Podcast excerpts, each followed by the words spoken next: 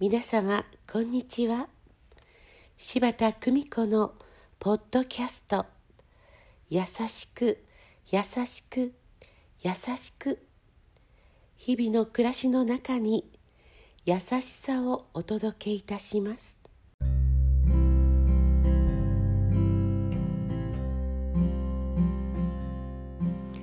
見取り師柴田久美子でございます。幸せになるヒントから私は実家の姉の電話の向こうに心不全で入院中の母の声を聞いたようで一人フェリーに乗っていた。本土へ着き電車に乗っていた私の携帯電話が鳴った。母さんが実家の兄からのものだった。今〇〇駅すぐ病院に着くからどうして本土に？それ以上言葉はいらなかった。病院に着くと入院中2週間近くも付き添っていた私を知る。看護師さんが次々と頭を下げた。母の病室に着くと母は静かに微笑んでいた。母の笑顔の唇を水で潤す。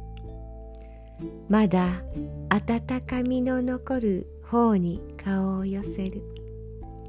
母はまだそこにいた。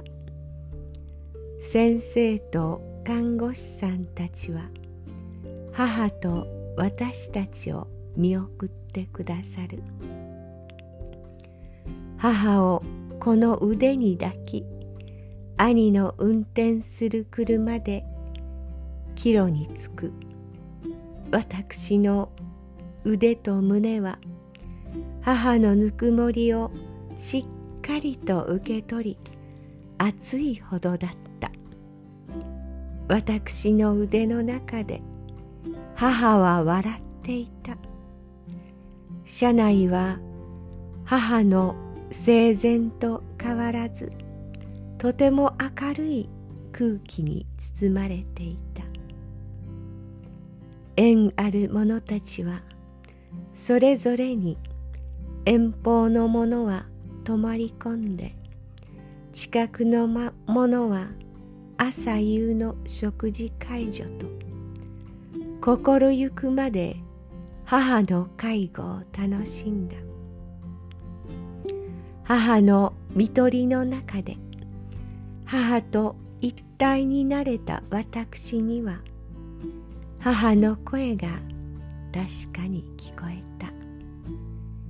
笑顔で言った母は私に死は苦ではないと教えてくれた。そして肉体を手放した母は今も私の隣で微笑んでいる。母の日私はいつものように母の好きなカーネーションを送った。行くことは決して忌み嫌うことでなくとても尊いことと我が身をもって教えてくれた。母に感謝でいっぱい。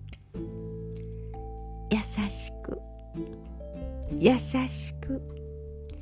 優しく。母と共に。どうぞ皆様幸せな時間を積み重ねてくださいませ。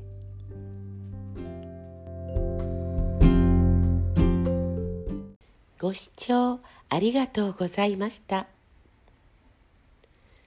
今日も素敵な一日をお過ごしくださいませ。